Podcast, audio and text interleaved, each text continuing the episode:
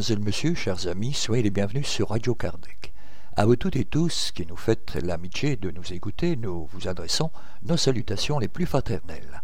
Voici le déroulé de cette seconde émission d'avril 2012. Comme de coutume, nous donnerons la parole à notre frère Michel Thomas, avec qui nous continuerons la lecture du ciel et l'enfer, ou la justice divine, selon le spiritisme.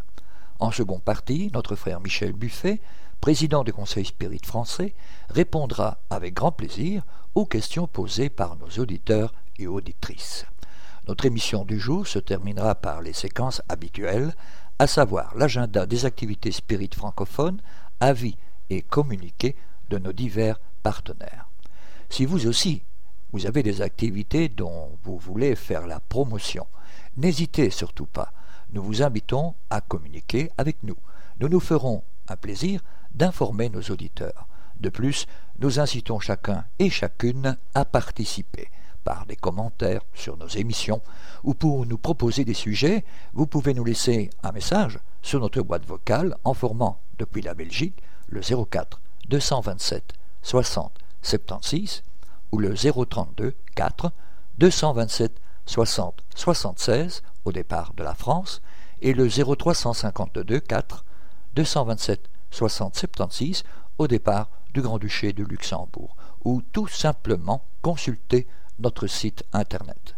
En attendant, nous vous souhaitons à toutes et à tous une très bonne écoute. Aujourd'hui, notre frère Michel Thomas nous invite à poursuivre avec lui la lecture du ciel et l'enfer ou de la justice divine selon le spiritisme, en commençant par le chapitre 11 et en terminant par la deuxième partie, exemple chapitre 1er, le passage. Chapitre 11 de la défense d'évoquer les morts. 1. L'Église ne nie aucunement le fait des manifestations. Elle les admet toutes, au contraire, ainsi qu'on l'a vu dans les citations précédentes, mais elle les attribue à l'intervention exclusive des démons. C'est à tort que quelques-uns invoquent l'Évangile pour les interdire, car l'Évangile n'en dit pas un mot.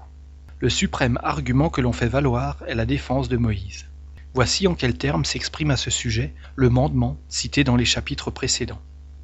Il n'est point permis de se mettre en rapport avec eux, les esprits soit immédiatement, soit par l'entremise de ceux qui les invoquent et les interrogent. La loi mosaïque punissait de mort ces pratiques détestables en usage parmi les gentils. N'allez pas trouver les magiciens, est-il dit au livre du Lévitique, et n'adressez aux devins aucune question de peur d'encourir la souillure en vous adressant à eux. Chapitre 19, verset 31. Si un homme ou une femme a un esprit de python ou de divination, qu'il soit puni de mort, ils seront lapidés et leur sang retombera sur leur tête. Chapitre 20, verset 27. Et au livre du Deutéronome, qu'il n'y ait parmi vous personne qui consulte les devins, ou qui observe les songes et les augures, ou qui use de maléfices, de sortilèges et d'enchantements, ou qui consulte ceux qui ont l'esprit de Python et qui pratiquent la divination, ou qui interroge les morts pour apprendre la vérité. Car le Seigneur a en abomination toutes ces choses, et il détruira, à votre arrivée, les nations qui commettent ces crimes. Chapitre 18, versets 10, 11 et 12. 2. Il est utile pour l'intelligence du véritable sens des paroles de Moïse d'en rappeler le texte complet, un peu abrégé dans cette citation. Ne vous détournez point de votre Dieu pour aller chercher des magiciens, et ne consultez point les devins, de peur de vous souiller en vous adressant à eux. Je suis le Seigneur votre Dieu. Lévitique chapitre 19 verset 31. Si un homme ou une femme a un esprit de python ou un esprit de divination, qu'il soit puni de mort. Ils seront lapidés et leur sang retombera sur leur tête. Lorsque vous serez entrés dans le pays que le Seigneur votre Dieu vous donnera, prenez bien garde de ne pas vouloir imiter les abominations de ces peuples, et qu'il ne se trouve personne parmi vous qui prétende purifier son fils ou sa fille en les faisant passer par le feu, ou qui consulte les devins, ou qui observe les songes et les augures, ou qui use de maléfices, de sortilèges et d'enchantements, ou qui consulte ceux qui ont l'esprit de Python et qui se mêlent de deviner, ou qui interroge les morts pour apprendre la vérité. Car le Seigneur a en abomination toutes ces choses, et il exterminera tous ces peuples à votre entrée, à cause de ces sortes de crimes qu'ils ont commis. 3. Si la loi de Moïse doit être rigoureusement observée sur ce point, elle doit l'être également sur tous les autres. Car pourquoi serait-elle bonne en ce qui concerne les évocations et mauvaise en d'autres parties? Il faut être conséquent. Si l'on reconnaît que sa loi n'est plus en harmonie avec nos mœurs et notre époque pour certaines choses, il n'y a pas de raison pour qu'il n'en soit pas ainsi de la défense dont il s'agit. Il faut d'ailleurs se reporter aux motifs qui ont provoqué cette défense, motifs qui avaient alors leur raison d'être, mais qui n'existent assurément plus aujourd'hui. Le législateur hébreu voulait que son peuple rompît avec toutes les coutumes puisées en Égypte, où celle des évocations était en usage et un sujet d'abus, comme le prouvent ces paroles d'Isaïe. L'esprit de l'Égypte s'anéantira dans elle, et je renverserai sa prudence. Ils consulteront leurs idoles, leurs devins, leurs pitons et leurs magiciens. Chapitre 19, verset 3. En outre, les Israélites ne devaient contracter aucune alliance avec les nations étrangères. Or, ils allaient retrouver les mêmes pratiques chez celles où ils allaient entrer et qu'ils devaient combattre. Moïse dut donc, par politique, inspirer au peuple hébreu de l'aversion pour toutes leurs coutumes qui eussent été des points de contact s'il se les fût assimilés. Pour motiver cette aversion, il fallait les présenter comme réprouvés par Dieu même. C'est pourquoi il dit Le Seigneur a en abomination toutes ces choses, et il détruira à votre arrivée les nations qui commettent ces crimes. 4. La défense de Moïse était d'autant mieux justifiée qu'on n'évoquait pas les morts par respect et affection pour eux, ni avec un sentiment de piété. C'était un moyen de divination, au même titre que les augures et les présages, exploités par le charlatanisme et la superstition. Quoi qu'il ait pu faire, il ne parvint pas à déraciner cette habitude, devenue l'objet d'un trafic, ainsi que l'attestent les passages suivants du même prophète. Et lorsqu'ils vous diront Consultez les magiciens et les devins qui parlent tout bas dans leurs enchantements, répondez-leur Chaque peuple ne consulte-t-il pas son Dieu? Et va-t-on parler aux morts de ceux qui regardent les vivants?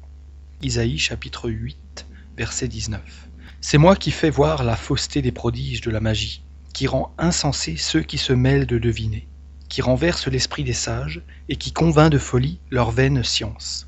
Que ces augures qui étudient le ciel, qui contemplent les astres et qui comptent les mois pour en tirer les prédictions qu'ils veulent vous donner de l'avenir viennent maintenant et qu'ils vous sauvent. Ils sont devenus comme la paille, le feu les a dévorés.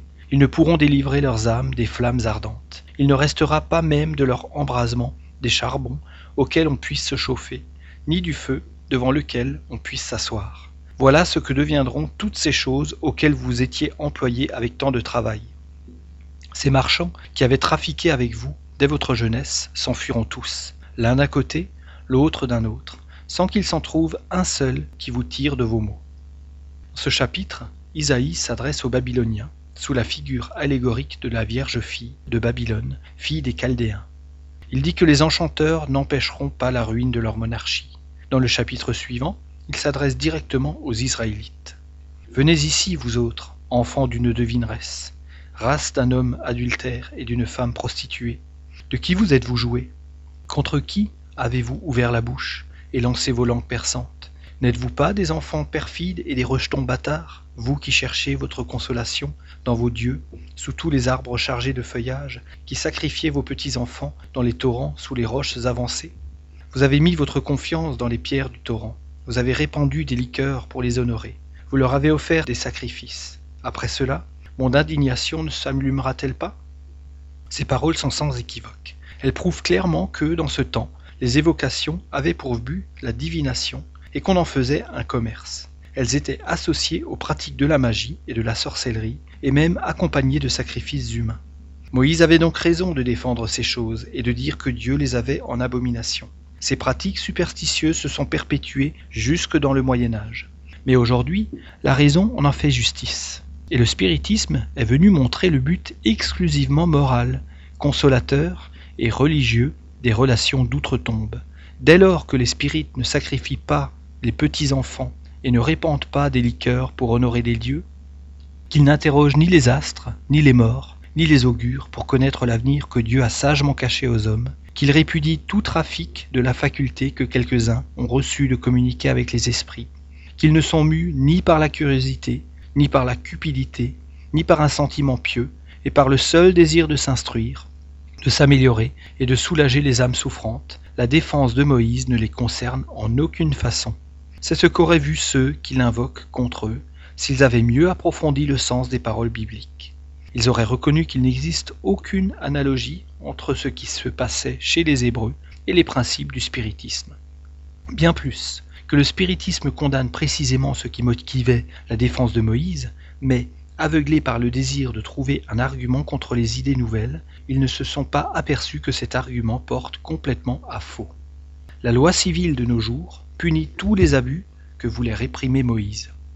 Si Moïse a prononcé le dernier supplice contre les délinquants, c'est qu'il fallait des moyens rigoureux pour gouverner ce peuple indiscipliné. Aussi la peine de mort est-elle prodiguée dans sa législation. Il n'avait du reste pas grand choix dans ses moyens de répression. Il n'avait ni prison, ni maison de correction dans le désert, et son peuple n'était pas de nature à subir la crainte de peines purement disciplinaires. Il ne pouvait graduer sa pénalité comme on le fait de nos jours. C'est donc à tort qu'on s'appuie sur la sévérité du châtiment pour prouver le degré de culpabilité de l'évocation des morts. Faudrait-il par respect pour la loi de Moïse maintenir la peine capitale pour tous les cas où on l'appliquait? Pourquoi d'ailleurs fait-on revivre avec tant d'insistance cet article, alors qu'on passe sous silence le commencement du chapitre qui défend aux prêtres de posséder les biens de la terre et d'avoir part à aucun héritage parce que le Seigneur est lui-même leur héritage? De la défense d'évoquer les morts. 5. Il y a deux parties distinctes dans la loi de Moïse. La loi de Dieu, proprement dite, promulguée sur le mont Sinaï, et la loi civile ou disciplinaire, appropriée aux mœurs et au caractère du peuple.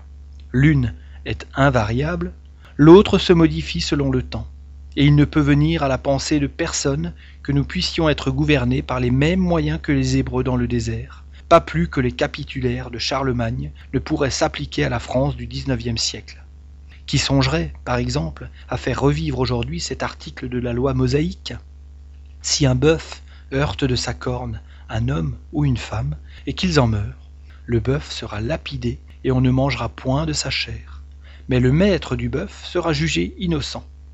Cet article qui nous paraît si absurde n'avait pourtant pas pour objet de punir le bœuf et d'acquitter son maître. Il équivalait simplement à la confiscation de l'animal, cause de l'accident, pour obliger le propriétaire à plus de surveillance. La perte du bœuf était la punition du maître, punition qui devait être assez sensible chez un peuple pasteur pour qu'il ne fût pas nécessaire de lui en infliger d'autres.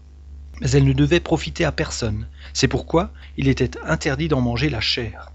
D'autres articles stipulent le cas où le maître est responsable. Tout avait sa raison d'être dans la législation de Moïse, car tout y est prévu, jusque dans les moindres détails. Mais la forme ainsi que le fond était selon les circonstances où il se trouvait. Certes, si Moïse revenait aujourd'hui donner un code à une nation civilisée de l'Europe, il ne lui donnerait pas celui des Hébreux. 6. À cela on objecte que toutes les lois de Moïse sont édictées au nom de Dieu, aussi bien que celles du Sinaï. Si on les juge toutes de source divine, pourquoi les commandements sont-ils bornés au décalogue? C'est donc qu'on en a fait la différence. Si toutes émanent de Dieu, toutes sont également obligatoires pourquoi ne les observe-t-on pas toutes? Pourquoi, en outre, n'a-t-on pas conservé la circoncision que Jésus a subie et qu'il n'a point abolie? On oublie que tous les législateurs anciens, pour donner plus d'autorité à leurs lois, ont dit les tenir d'une divinité. Moïse avait plus qu'aucun autre besoin de cet appui en raison du caractère de son peuple. Si, malgré cela, il eut tant de peine à se faire obéir, c'eût été bien pis, s'il les eût promulgués en son propre nom. Jésus n'est-il pas venu modifier la loi mosaïque et sa loi n'est-elle pas le code des chrétiens? N'a-t-il pas dit Vous avez appris qu'il a été dit aux anciens telle et telle chose, et moi je vous dis telle autre chose Mais a-t-il touché à la loi du Sinaï? En aucune façon. Il la sanctionne, et toute sa doctrine morale n'en est que le développement. Or, nulle part il ne parle de la défense d'évoquer les morts. C'était une question assez grave cependant, pour qu'il ne l'ait pas omise dans ses instructions alors qu'il en a traité de plus secondaire. 7. En résumé, il s'agit de savoir si l'Église met la loi mosaïque au-dessus de la loi évangélique, autrement dit, si elle est plus juive que chrétienne. Il est même à remarquer que, de toutes les religions, celle qui a fait le moins d'opposition au spiritisme, c'est la juive, et qu'elle n'a point invoqué contre les relations avec les morts, la loi de Moïse sur laquelle s'appuient les sectes chrétiennes. 8. Autre contradiction. Si Moïse a défendu d'évoquer les esprits des morts, c'est donc que ces esprits peuvent venir, autrement sa défense eût été inutile. S'ils pouvaient venir de son temps, ils le peuvent encore aujourd'hui. Si ce sont les esprits des morts, ce ne sont donc pas exclusivement des démons. Du reste, Moïse ne parle nullement de ces derniers. Il est donc évident qu'on ne saurait logiquement s'appuyer sur la loi de Moïse en cette circonstance, par le double motif qu'elle ne régit pas le christianisme et n'est pas appropriée aux mœurs de notre époque. Mais, en lui supposant toute l'autorité que quelques-uns lui accordent, elle ne peut, ainsi que nous l'avons vu, s'appliquer au spiritisme. Moïse, il est vrai, comprend l'interrogation des morts dans sa défense, mais ce n'est que d'une manière secondaire, et comme accessoire des pratiques de la sorcellerie. Le mot même interroger mis à côté des devins et des augures prouve que, chez les Hébreux, les évocations étaient un moyen de divination. Or, les spirites n'évoquent pas les morts pour en obtenir des révélations illicites, mais pour en recevoir de sages conseils et procurer du soulagement à ceux qui souffrent. Certes, si les Hébreux ne se fussent servis des communications d'outre-tombe que dans ce but, loin de les défendre, Moïse les aurait encouragés parce qu'elles auraient rendu son peuple plus traitable. 9. S'il a plu à quelques critiques facétieux ou mal intentionnés de présenter les réunions spirites comme des assemblées de sorciers et de nécromanciers, et les médiums comme des diseurs de bonne aventure, si quelques charlatans mêlent ce nom à des pratiques ridicules qu'ils désavouent, assez de gens savent à quoi s'en tenir sur le caractère essentiellement moral et grave des réunions du spiritisme sérieux. La doctrine écrite pour tout le monde proteste assez contre les abus de tout genre pour que la calomnie retombe sur qui le mérite. 10. L'évocation, dit-on, est un manque de respect pour les morts dont il ne faut pas troubler la cendre. Qui dit cela? Les adversaires des deux camps opposés qui se donnent la main, les incrédules qui ne croient pas aux âmes, et ceux qui, y en croyant, prétendent qu'elles ne peuvent venir et que le démon seul se présente. Quand l'évocation est faite religieusement et avec recueillement, quand les esprits sont appelés, non par curiosité, mais par un sentiment d'affection et de sympathie, et avec le désir sincère de s'instruire et de devenir meilleur, on ne voit pas ce qu'il y aurait de plus irrespectueux d'appeler les gens après leur mort que de leur vivant. Mais il y a une autre réponse péremptoire à cette objection, c'est que les esprits viennent librement et non pas par contrainte, qu'ils viennent même spontanément sans être appelés, qu'ils témoignent leur satisfaction de se communiquer aux hommes et se plaignent souvent de l'oubli, où on les laisse parfois. S'ils étaient troublés dans leur quiétude ou mécontents de notre appel, ils le diraient ou ne viendraient pas. Puisqu'ils sont libres, quand ils viennent, c'est que cela leur convient. 11. On allègue une autre raison. Les âmes, dit-on, demeurent au séjour que leur a assigné la justice de Dieu, c'est-à-dire dans l'enfer ou dans le paradis. Ainsi, celles qui sont dans l'enfer n'en peuvent sortir, quoique toute liberté soit à cet égard laissée aux démons. Celles qui sont dans le paradis sont tout entières à leur béatitude. Elles sont trop au-dessus des mortels pour s'occuper d'eux, et trop heureuses pour revenir sur cette terre de misère s'intéresser aux parents et amis qu'elles y ont laissés. Elles sont donc comme ces riches qui détournent la vue des pauvres, de peur que cela ne trouble leur digestion. S'il en était ainsi, elles seraient peu dignes du bonheur suprême, qui serait le prix de l'égoïsme. Restent celles qui sont dans le purgatoire. Mais celles-là sont souffrantes, et ont à songer à leur salut avant tout. Donc ni les unes ni les autres ne peuvent en venir, c'est le diable seul qui vient à leur place. Si elles ne peuvent venir, il n'y a donc pas à craindre de troubler leur repos. 12. Mais ici se présente une autre difficulté. Si les âmes qui sont dans la béatitude ne peuvent quitter leur séjour fortuné pour venir au secours des mortels, pourquoi l'Église invoque-t-elle l'assistance des saints qui, eux, doivent jouir de la plus grande somme possible de béatitude. Pourquoi dit-elle aux fidèles de les invoquer dans les maladies, les afflictions, et pour se préserver des fléaux? Pourquoi, selon elle, les saints, la Vierge elle-même, viennent-ils se montrer aux hommes et faire des miracles? Ils quittent donc le ciel pour venir sur la terre. Si ceux qui sont au plus haut des cieux peuvent la quitter, pourquoi ceux qui sont moins élevés ne le pourraient-ils pas? 13.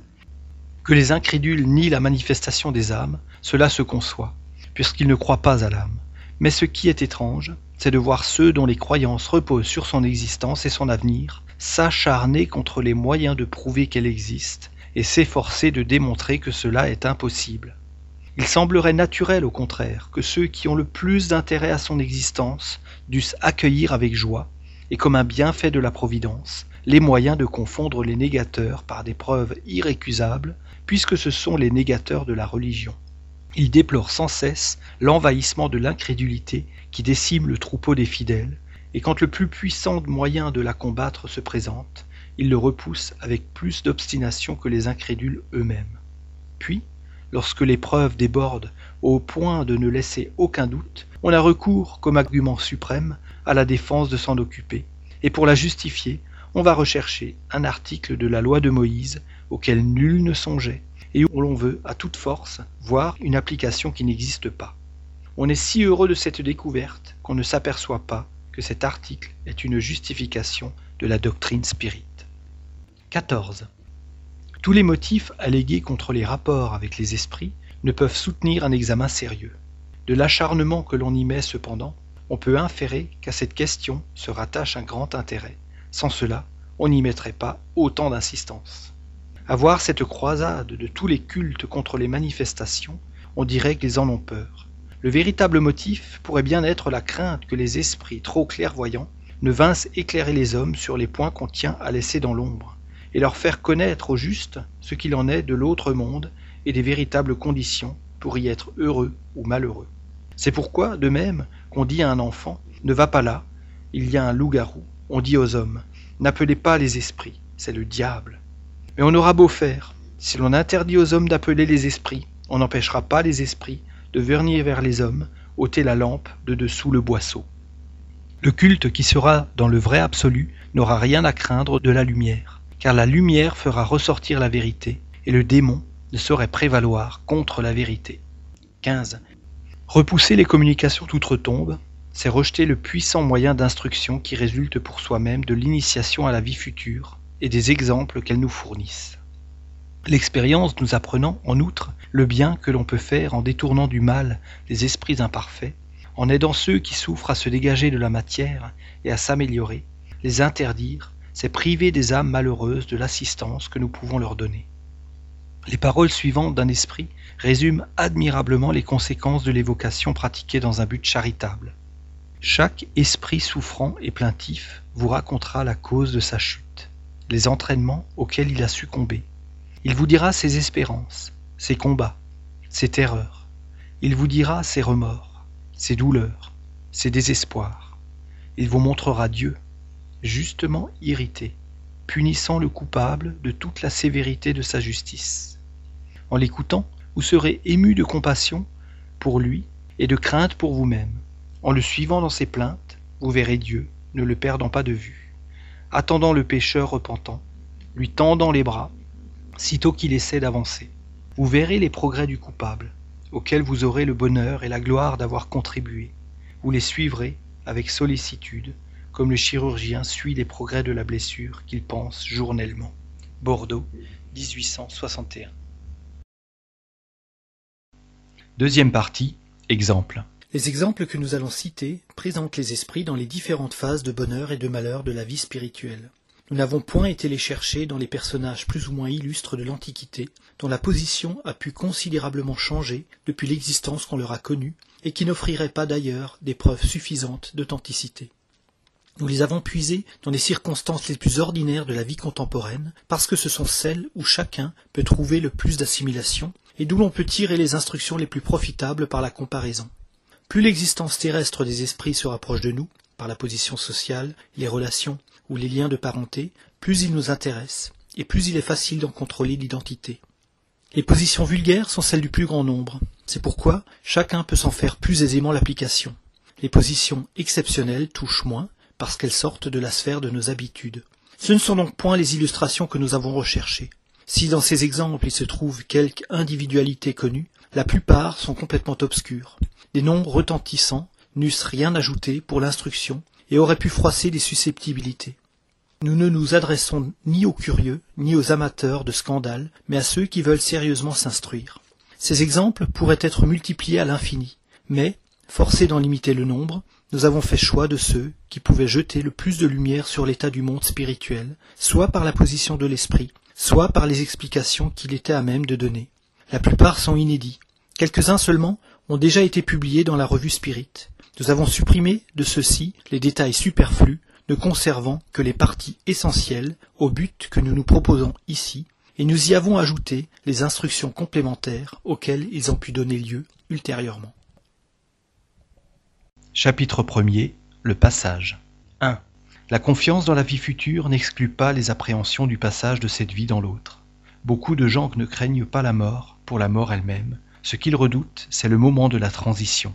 Souffre-t-on ou ne souffre-t-on pas dans la traversée? C'est là ce qui les inquiète, et la chose en vaut d'autant mieux la peine que nul n'y peut échapper. On peut se dispenser d'un voyage terrestre, mais ici, riches comme pauvres doivent franchir le pas, et s'il est douloureux, ni le rang, ni la fortune n'en sauraient adoucir l'amertume. 2. Avoir le calme de certains morts et les terribles convulsions de l'agonie dans quelques autres, on peut déjà juger que les sensations ne sont pas toujours les mêmes. Mais qui peut nous renseigner à cet égard? Qui nous décrira le phénomène physiologique de la séparation de l'âme et du corps? Qui nous dira les impressions à cet instant suprême? Sur ce point, la science et la religion sont muettes. Et pourquoi cela?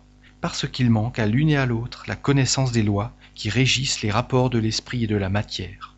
L'une s'arrête au seuil de la vie spirituelle, l'autre à celui de la vie matérielle. Le spiritisme est le trait d'union entre les deux. Seul, il peut dire comment s'opère la transition, soit par les notions plus positives qu'il donne de la nature de l'âme, soit par le récit de ceux qui ont quitté la vie. La connaissance du lien fluidique qui unit l'âme et le corps est la clé de ce phénomène, comme de beaucoup d'autres. 3. La matière inerte est insensible. Ceci est un fait positif. L'âme seule éprouve les sensations du plaisir de la douleur. Pendant la vie, toute désagrégation de la matière se répercute dans l'âme qui en reçoit une impression plus ou moins douloureuse. C'est l'âme qui souffre et non le corps.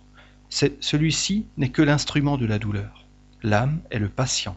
Après la mort, le corps étant séparé de l'âme, peut être impunément mutilé, car il ne ressent rien. L'âme, en étant isolée, ne reçoit aucune atteinte de la désorganisation de ce dernier. Elle a ses sensations propres, dont la source n'est pas dans la matière tangible. Le périsprit est l'enveloppe fluidique de l'âme, dont il n'est séparé ni avant ni après la mort, et avec laquelle il ne fait pour ainsi dire qu'un, car l'un ne peut se concevoir sans l'autre. Pendant la vie, le fluide périsprital pénètre le corps dans toutes ses parties et sert de véhicule aux sensations physiques de l'âme. C'est de même par cet intermédiaire que l'âme agit sur le corps et en dirige les mouvements. 4. L'extinction de la vie organique amène la séparation de l'âme et du corps par la rupture du lien fluidique qui les unit. Mais cette séparation n'est jamais brusque. Le fluide périsprital se dégage peu à peu de tous les organes, de sorte que la séparation n'est complète et absolue que lorsqu'il ne reste plus qu'un seul atome du périsprit uni à une molécule du corps. La sensation douloureuse que l'âme éprouve à ce moment est en raison de la somme des points de contact qui existent entre le corps et le périsprit et du plus ou moins de difficulté et de lenteur que présente la séparation. Il ne faut donc pas se dissimuler que selon les circonstances, la mort peut être plus ou moins pénible. Ce sont ces différentes circonstances que nous allons examiner. 5. Posons d'abord comme principe les quatre cas suivants que l'on peut regarder comme les situations extrêmes entre lesquelles il y a une multitude de nuances. Si au moment de l'extinction de la vie organique, le dégagement du périsprit était complètement opéré, l'âme ne ressentirait absolument rien. Si à ce moment la cohésion des deux éléments est dans toute sa force, il se produit une sorte de déchirement qui réagit douloureusement sur l'âme. Si la cohésion est faible, la séparation est facile et s'opère sans secousse. Si, après la cessation complète de la vie organique, il existe encore de nombreux points de contact entre le corps et le périsprit, l'âme pourra ressentir les effets de la décomposition du corps jusqu'à ce que le lien soit tout à fait rompu. De ceci, il résulte que la souffrance qui accompagne la mort est subordonnée à la force d'adhérence qui unit le corps et le périsprit, que tout ce qui peut aider à la diminution de cette force et à la rapidité du dégagement rend le passage moins pénible, enfin, que si le dégagement s'opère sans aucune difficulté, l'âme n'en éprouve aucune sensation désagréable. 6. Dans le passage de la vie corporelle à la vie spirituelle, il se produit encore un autre phénomène d'une importance capitale, c'est celui du trouble. À ce moment, l'âme éprouve un engourdissement qui paralyse momentanément ses facultés et neutralise en partie du moins les sensations. Elle est pour ainsi dire cataleptisée, de sorte qu'elle n'est presque jamais témoin conscient du dernier soupir. Nous disons presque jamais parce qu'il est un cas où elle peut en avoir conscience, ainsi que nous le verrons tout à l'heure. Le trouble peut donc être considéré comme l'état normal, à l'instinct de la mort. Sa durée est indéterminée. Elle varie de quelques heures à quelques années. À mesure qu'il se dissipe, l'âme est dans la situation d'un homme qui sort d'un profond sommeil. Les idées sont confuses, vagues et incertaines. On voit comme à travers un brouillard. Peu à peu, la vue s'éclaircit, la mémoire revient, et l'on se reconnaît. Mais ce réveil est bien différent, selon les individus, Chez les uns, il est calme et procure une sensation délicieuse, chez d'autres, il est plein de terreur et d'anxiété et produit l'effet d'un affreux cauchemar. 7. Le moment du dernier soupir n'est donc pas le plus pénible, parce que le plus ordinairement, l'âme n'a pas conscience d'elle-même. Mais avant, elle souffre de la désagrégation de la matière, pendant les convulsions de l'agonie, et après, par les angoisses du trouble. Hâtons-nous de dire que cet état n'est pas général. L'intensité et la durée de la souffrance sont, comme nous l'avons dit, en raison de l'affinité qui existe entre le corps et le périsprit. Plus cette affinité est grande, plus les efforts de l'esprit pour se dégager de ces liens sont longs et pénibles. Mais il est des personnes chez lesquelles la cohésion est si faible que le dégagement s'opère de lui-même et naturellement. L'esprit se dégage du corps comme un fruit mûr se détache de sa tige. C'est le cas des morts calmes et des réveils paisibles. 8. L'état moral de l'âme est la cause principale qui influe sur le plus ou moins de facilité du dégagement. L'affinité entre le corps et le périsprit est en raison de l'attachement de l'esprit à la matière. Elle est à son maximum chez l'homme dont toutes les préoccupations se concentrent sur la vie et les jouissances matérielles. Elle est presque nulle chez celui dont l'âme épurée s'est identifiée par anticipation avec la vie spirituelle. Puisque la lenteur et la difficulté de la séparation sont en raison du degré d'épuration et de dématérialisation de l'âme, il dépend de chacun de rendre ce passage plus ou moins facile ou pénible, agréable ou douloureux. Ceci étant posé, à la fois comme théorie et comme résultat d'observation, il nous reste à examiner l'influence du genre de mort sur les sensations de l'âme au dernier moment. 9. Dans la mort naturelle, celle qui résulte de l'extinction des forces vitales par l'âge ou la maladie, le dégagement s'opère graduellement. Chez l'homme dont l'âme est dématérialisée et dont les pensées se sont détachées des choses terrestres, le dégagement est presque complet avant la mort réelle. Le corps vit encore de la vie organique, que l'âme est déjà entrée dans la vie spirituelle et ne tient plus au corps que par un lien si faible qu'ils seront sans peine au dernier battement de cœur. Dans cette situation, l'esprit peut avoir déjà recouvré sa lucidité et être témoin conscient de l'extinction de la vie de son corps dont il est heureux d'être délivré. Pour lui, le trouble est presque nul. Ce n'est qu'un moment de sommeil paisible, d'où il sort avec une indicible impression de bonheur et d'espérance. Chez l'homme matériel et sensuel, celui qui a plus vécu par le corps que par l'esprit, pour qui la vie spirituelle n'est rien, pas même une réalité sans sa pensée, tout a contribué à resserrer les liens qui l'attachent à la matière. Rien n'est venu les relâcher pendant la vie. Aux approches de la mort, le dégagement s'opère aussi par degrés, mais avec des efforts continus. Les convulsions de l'agonie sont l'indice de la lutte que soutient l'esprit, qui parfois veut rompre les liens qui lui résistent, et d'autres fois se cramponne à son corps, dont une force irrésistible l'arrache violemment, partie par partie. 10. L'esprit s'attache d'autant plus à la vie corporelle qu'il ne voit rien au-delà. Il sent qu'elle lui échappe, et il veut la retenir. Au lieu de s'abandonner au mouvement qui l'entraîne, il résiste de toutes ses forces. Il peut ainsi prolonger la lutte pendant des jours, des semaines et des mois entiers. Sans doute, à ce moment, l'esprit n'a pas toute sa lucidité.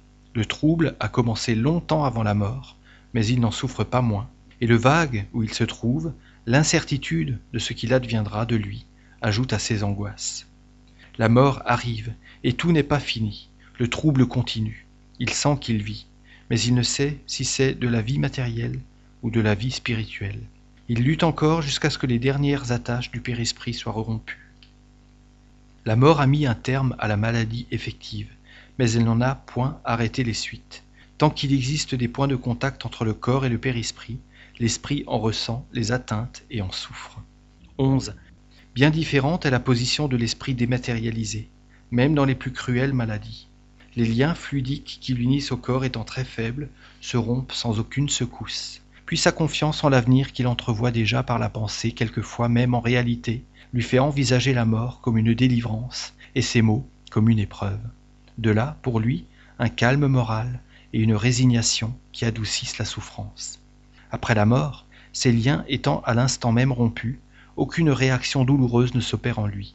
Il se sent à son réveil libre, dispos, soulagé d'un grand poids, et tout joyeux de ne plus souffrir. 12. Dans la mort violente, les conditions ne sont pas exactement les mêmes. Aucune des agrégations partielles n'a pu amener une séparation préalable entre le corps et le périsprit. La vie organique dans toute sa force est subitement arrêtée. Le dégagement du périsprit ne commence donc qu'après la mort, et dans ce cas comme dans les autres, il ne peut s'opérer instantanément. L'esprit, saisi à l'improviste, est comme étourdi, mais sentant qu'il pense, il se croit encore vivant, et cette illusion dure jusqu'à ce qu'il se soit rendu compte de sa position. Cet état intermédiaire entre la vie corporelle et la vie spirituelle est un des plus intéressants à étudier, parce qu'il présente le singulier spectacle d'un esprit qui prend son corps fluidique pour son corps matériel, et qui éprouve toutes les sensations de la vie organique. Il offre une variété infinie de nuances selon le caractère, les connaissances et le degré d'avancement moral de l'esprit. Il est de courte durée pour ceux dont l'âme est épurée, parce que chez eux il y avait un dégagement anticipé dont la mort, même la plus subite, ne fait que hâter l'accomplissement. Chez d'autres il peut se prolonger pendant des années. Cet état est très fréquent, même dans les cas de mort ordinaire et n'a pour quelques-uns rien de pénible suivant les qualités de l'esprit. Mais pour d'autres, c'est une situation terrible. C'est dans le suicide surtout que cette position est la plus pénible. Le corps tenant au périsprit par toutes ses fibres, toutes les convulsions du corps se répercutent dans l'âme qui en éprouve d'atroces souffrances. 13. L'état de l'esprit au moment de la mort peut se résumer ainsi.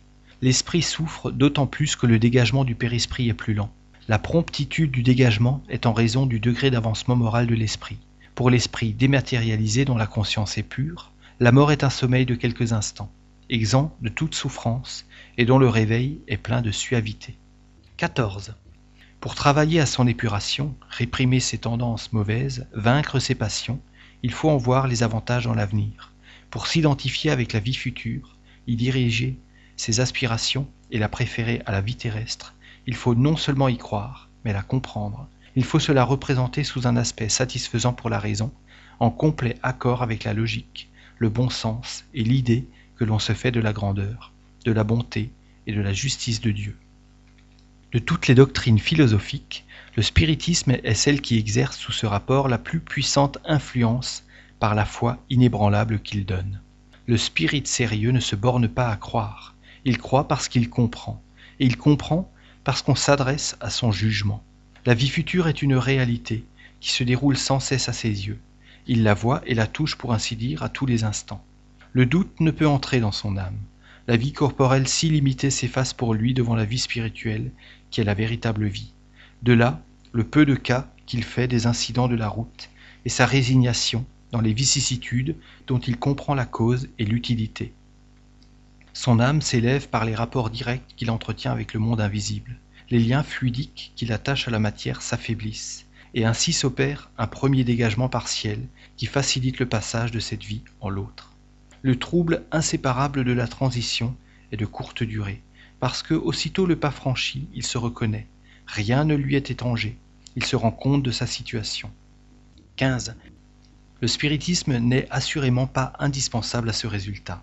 Aussi n'a-t-il pas la prétention d'assurer seul le salut de l'âme, mais il le facilite par la connaissance qu'il procure, les sentiments qu'il inspire, et les dispositions dans lesquelles il place l'esprit, à qui il fait comprendre la nécessité de s'améliorer. Il donne en outre à chacun les moyens de faciliter le dégagement des autres esprits au moment où ils quittent leur enveloppe terrestre et d'abréger la durée du trouble par la prière et l'évocation. Par la prière sincère, qui est une magnétisation spirituelle, on provoque une désagrégation plus prompte du fluide périsprital. Par une évocation conduite avec sagesse et prudence, et par des paroles de bienveillance et d'encouragement, on tire l'esprit de l'engourdissement où il se trouve et on l'aide à se reconnaître plus tôt. S'il est souffrant, on l'excite au repentir qui seul peut abréger les souffrances.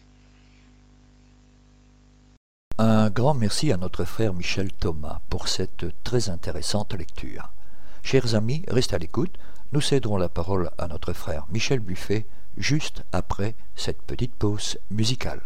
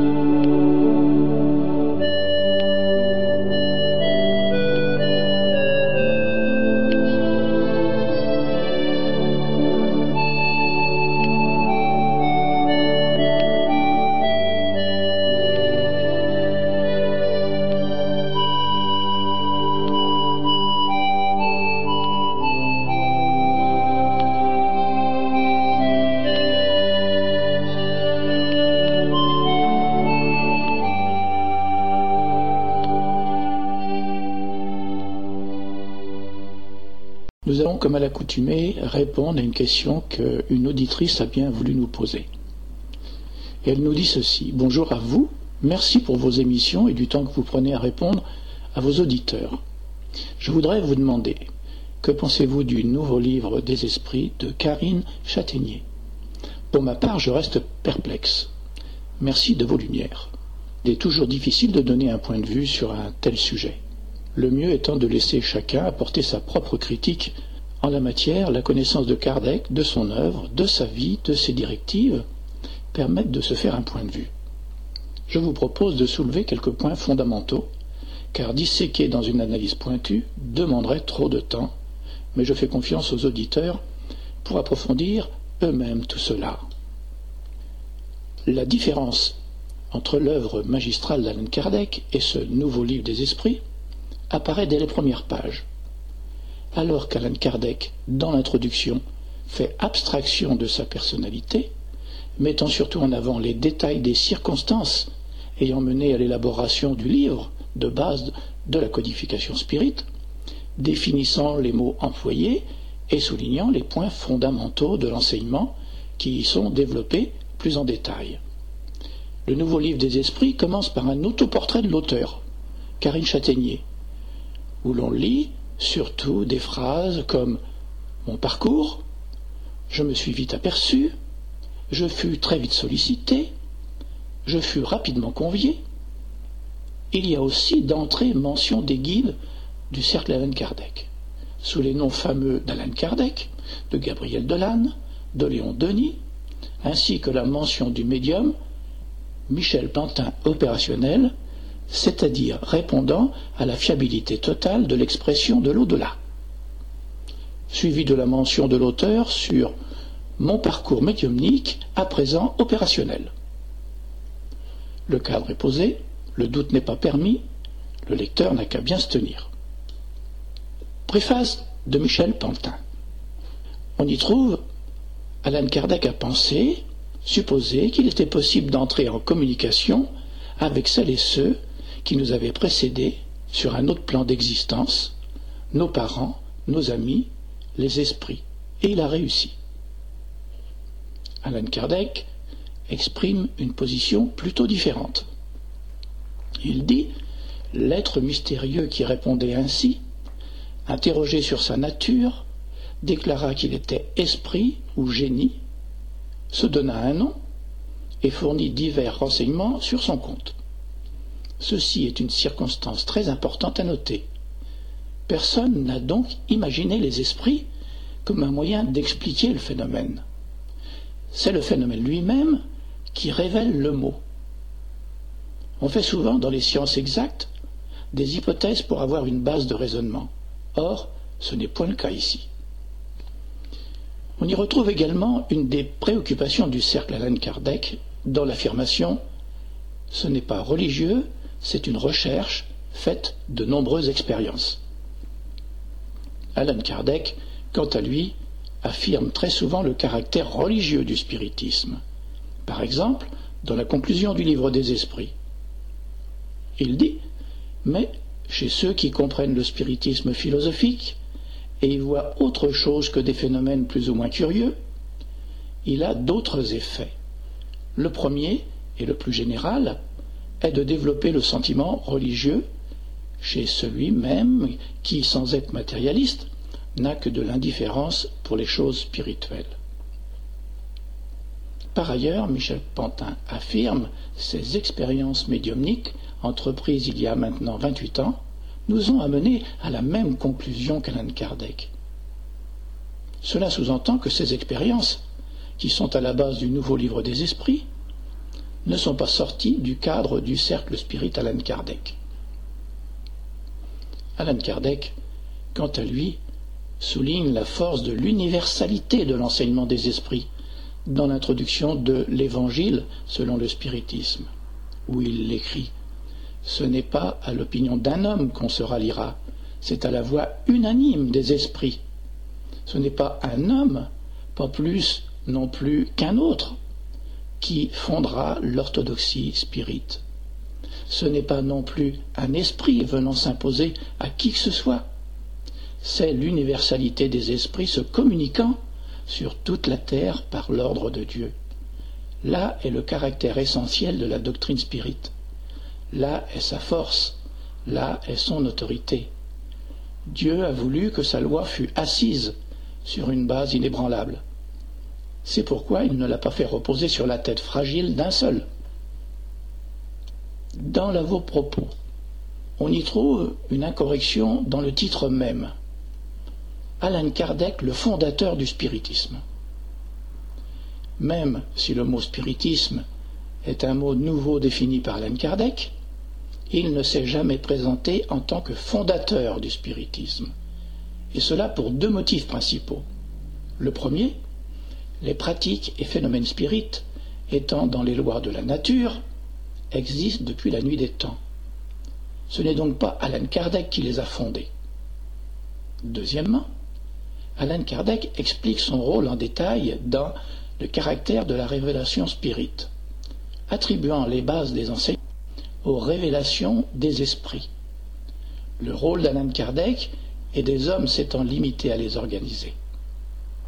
C'est pour ces raisons que l'on utilise plutôt au sein du mouvement spirit l'expression codificateur du spiritisme.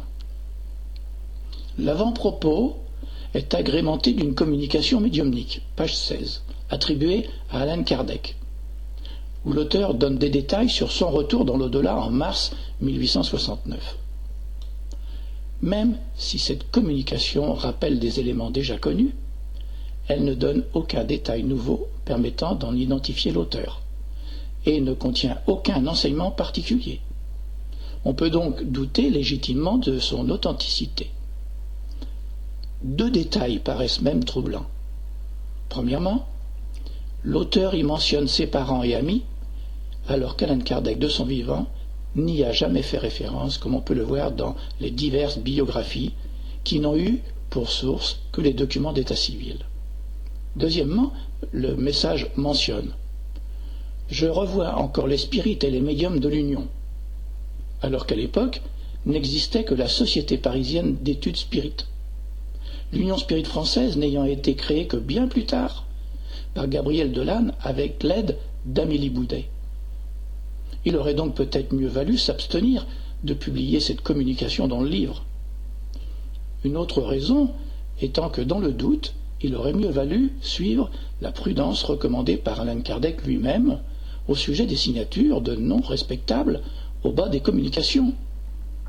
Dans le Voyage Spirit en 1862, il écrit Il n'y aurait aucun inconvénient à publier ces sortes de communications si on les accompagnait de commentaires, soit pour réfuter les erreurs, soit pour rappeler qu'elles sont l'expression d'une opinion individuelle dont on assume point la responsabilité. Elle pourrait même avoir un côté instructif en montrant à quelles aberrations d'idées peuvent se livrer certains esprits. Mais les publier purement et simplement, c'est les donner comme l'expression de la vérité et garantir l'authenticité de signature que le bon sens ne peut admettre. Là est l'inconvénient. Les esprits ayant leur libre arbitre et leur opinion sur les hommes et les choses, on comprendra qu'il en est que la prudence et les convenances demandent d'écarter. Dans l'intérêt de la doctrine, il convient donc de faire un choix très sévère en pareil cas, et d'écarter avec soin tout ce qui peut, par une cause quelconque, produire une mauvaise impression. Cette partie du livre contient une autre communication signée Alan Kardec au sujet des nombreuses visites et fleurs sur sa tombe. On y lit, page 18, Ma sépulture n'a jamais été aussi fleurie, n'a jamais été l'objet de tant de visites, de tant de prières, de tant de demandes. Mon esprit ne peut être satisfait de telles visites, de telles prières et de telles demandes.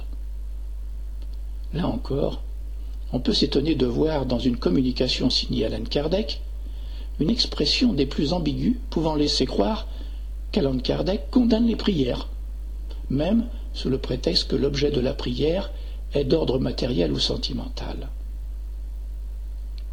Pourquoi cet ouvrage, le nouveau livre des esprits, la naissance de notre cercle? Il y est dressé un historique rapide de la décadence du mouvement spirit en France, malheureusement dénué d'éléments concrets et limité à des affirmations qui n'encagent que leur auteur. Le spiritisme a été galvaudé. C'est ensuite que l'auteur introduit le rôle salvateur du cercle spirit Alan Kardec, dans les termes suivants, page 21. Les sources premières de notre association répondirent d'abord à un caractère de curiosité, qui, au regard des messages reçus, se transforma vite en caractère de recherche. C'était en 1974, et les expérimentateurs étaient fort peu nombreux. Alan Kardec se manifesta rapidement au cours de ses premiers essais, manifestation qui laissa les participants dans l'interrogation, car le personnage leur était inconnu. Ce passage rappelle la remarque suivante. Est-il réaliste de penser qu'un esprit de l'ordre de celui d'Alan Kardec soit lui-même allé assister rapidement les débuts d'un groupe naissant? Le fait n'est pas impossible, mais l'expérience montre qu'en général, d'autres esprits réalisent ce travail introductif d'un groupe, même s'il est dirigé par un esprit plus élevé. Là encore, le fait de s'attribuer Alan Kardec pour guide d'un groupe spirit dénote un manque d'humilité et peut légitimement laisser la place au doute. Confirmant cette assertion, on peut lire plus loin, page 22. Lorsqu'ils décidèrent de créer une association à Nancy en 1967, ce fut à la demande d'Alain Kardec lui-même. Dans un émouvant message, Alain Kardec rappela alors l'état transitoire dans lequel se trouvaient les quelques éléments disparates représentant plus ou moins l'idéal spirit.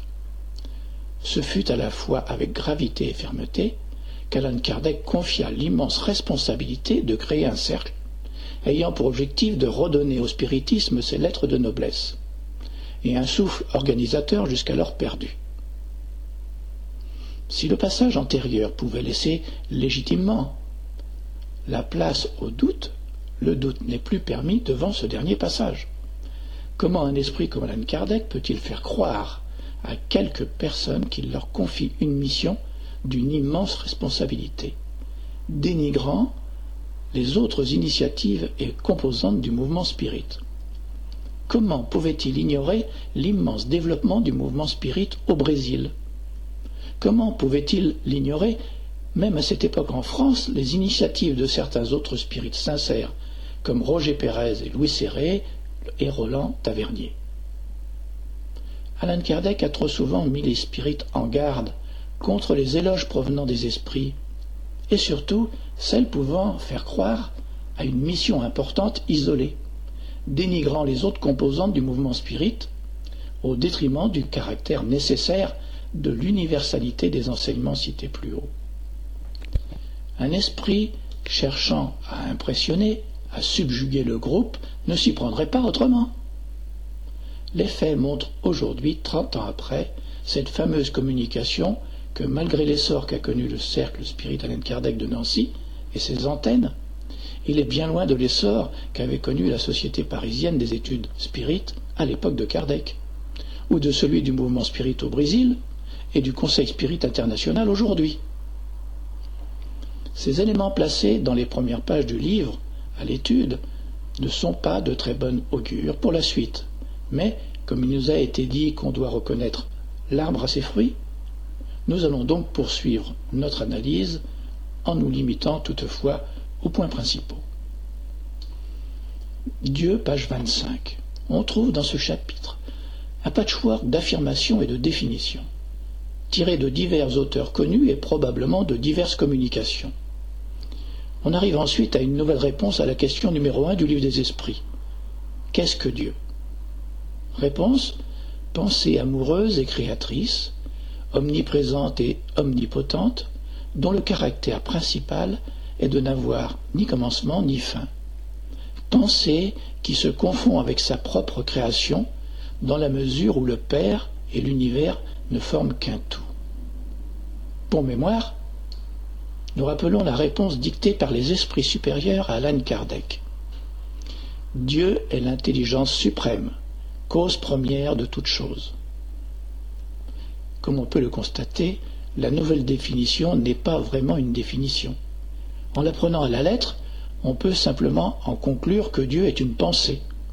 ce qui est loin de la définition insérée par Alan Kardec. On trouve ensuite dans la définition le mélange d'une série d'affirmations concernant les attributs de Dieu, alors qu'Alan Kardec les a judicieusement organisés dans une section qui suit celle de la définition. Plus grave, on y trouve l'affirmation pensée qui se confond avec sa propre création, dans la mesure où le Père et l'univers ne forment qu'un tout. Cette affirmation n'est pas loin de la notion du panthéisme, confondant le Créateur avec la création, qui est clairement rejetée par les esprits supérieurs en réponse dans les questions 14, 15 et 16 du livre des esprits, notamment dans la remarque suivante d'Alan Kardec, je cite, L'intelligence de Dieu se révèle dans ses œuvres comme dans celle d'un peintre dans son tableau. Mais les œuvres de Dieu ne sont pas plus Dieu lui-même que le tableau n'est le peintre qui l'a conçu et exécuté. Alors je demande au lecteur et à celui qui nous écoute, quelle est la réponse la plus logique, la plus précise, la plus adéquate sur une question aussi essentielle? On voit d'emblée que ce nouveau livre des esprits est bien loin des prétentions que peuvent laisser supposer son titre.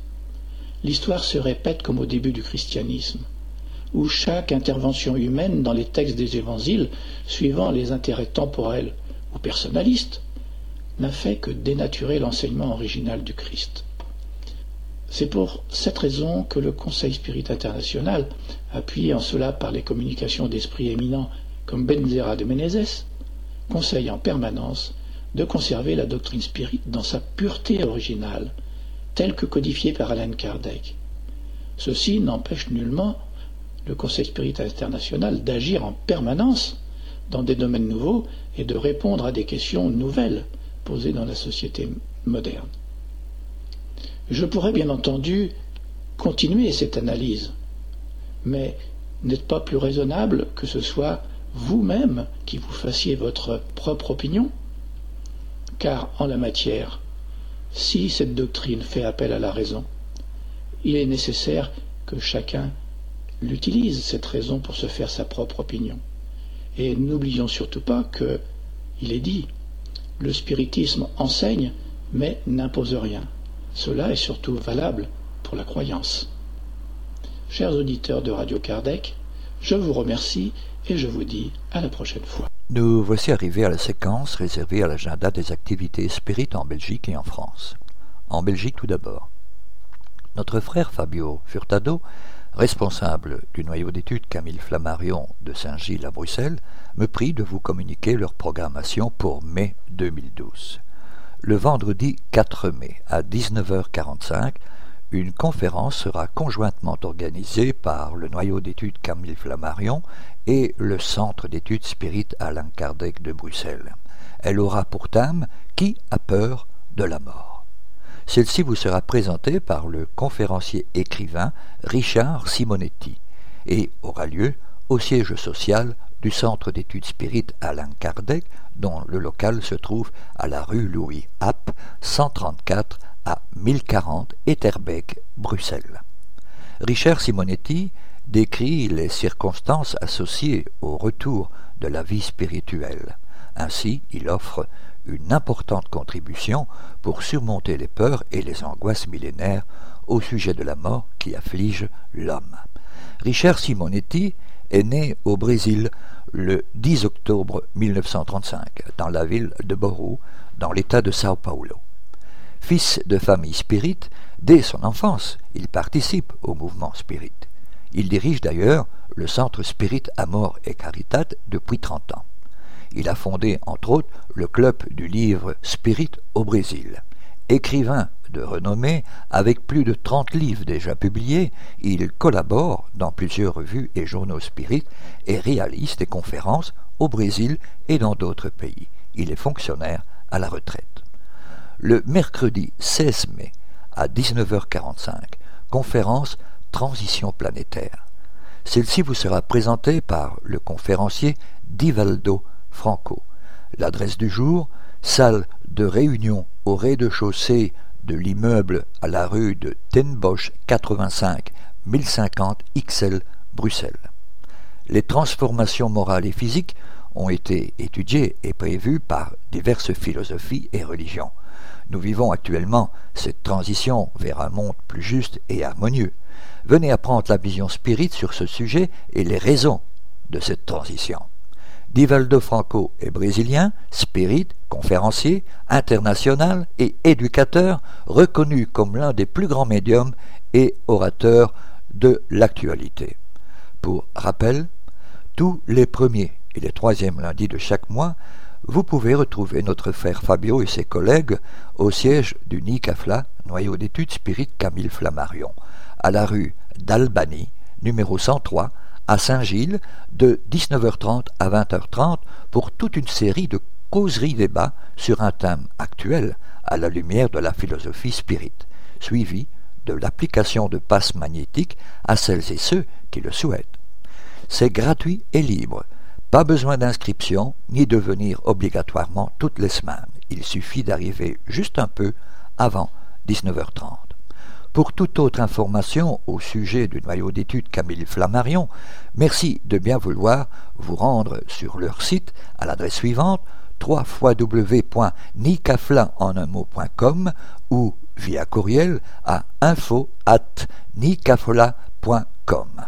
En France, le Conseil Spirit français, le CSF, nous signale la nouvelle parution de la Voix divine, laquelle porte le numéro 41.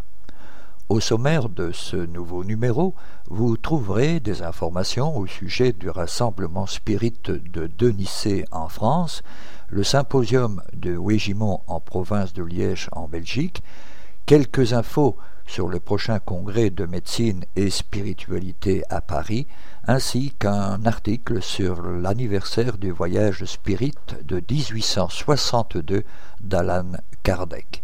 Vous pouvez obtenir la voix divine, qui est l'organe officiel du CSF, via l'adresse suivante ca at conseil spirit sans s.fr.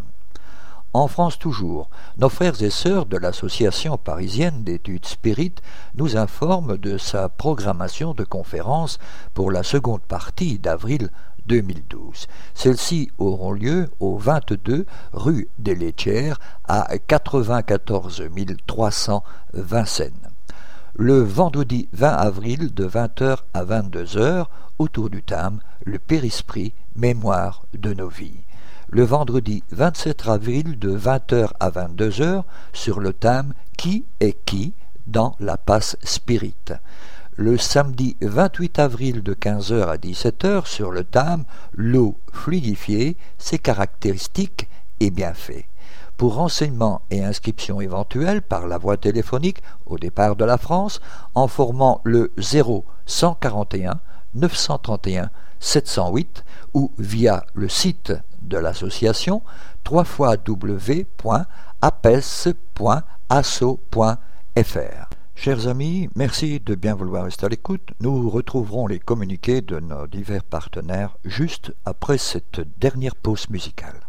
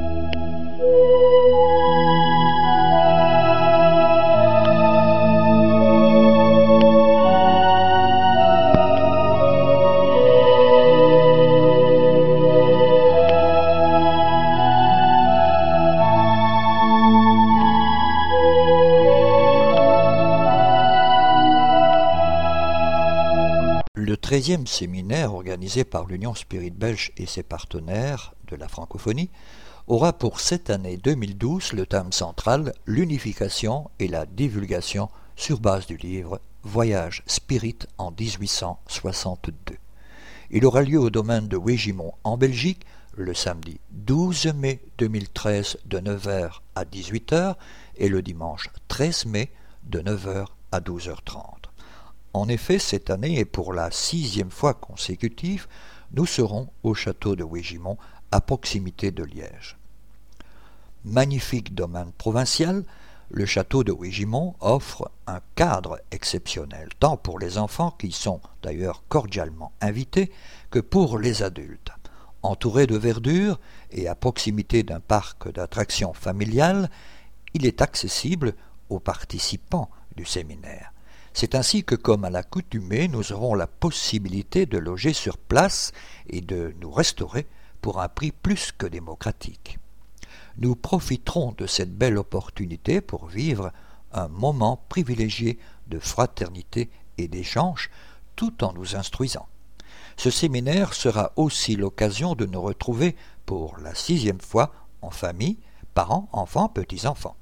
Dans ce but, diverses activités seront organisées pour les enfants. Cette année, en effet, nous ne pouvions pas ne pas parler du livre Voyage Spirit en 1862 qui fête son 150e anniversaire.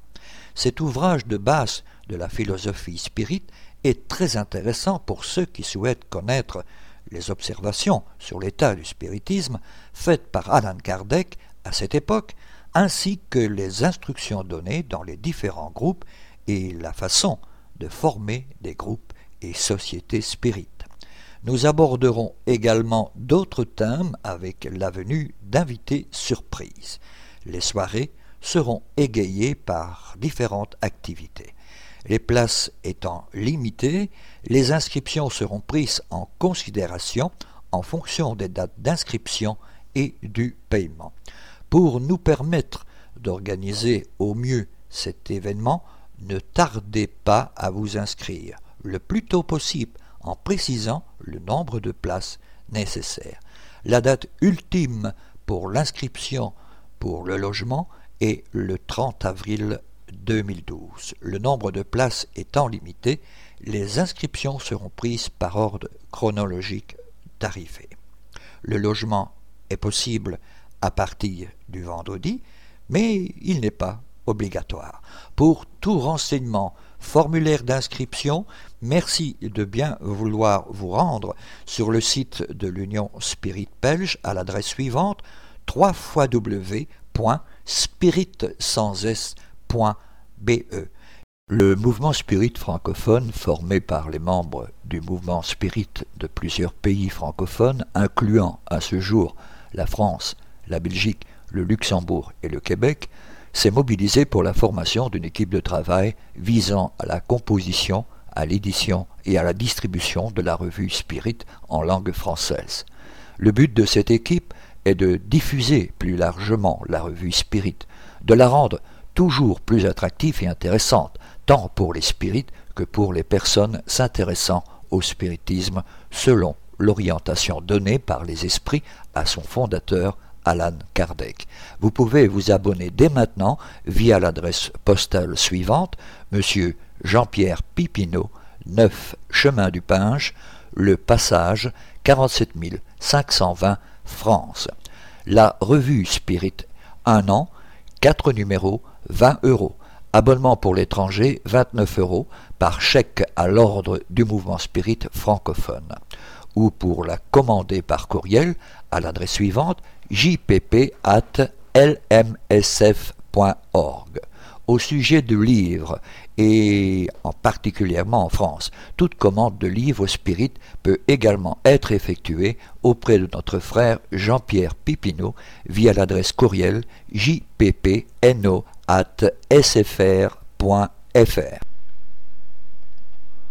Avis aux personnes et associations. Vous êtes responsable d'un groupe, d'une association ou simple particulier. Vous connaissez des personnes qui aimeraient en savoir plus sur la philosophie spirit. Vous avez un local, une pièce où vous pouvez nous en renseigner un.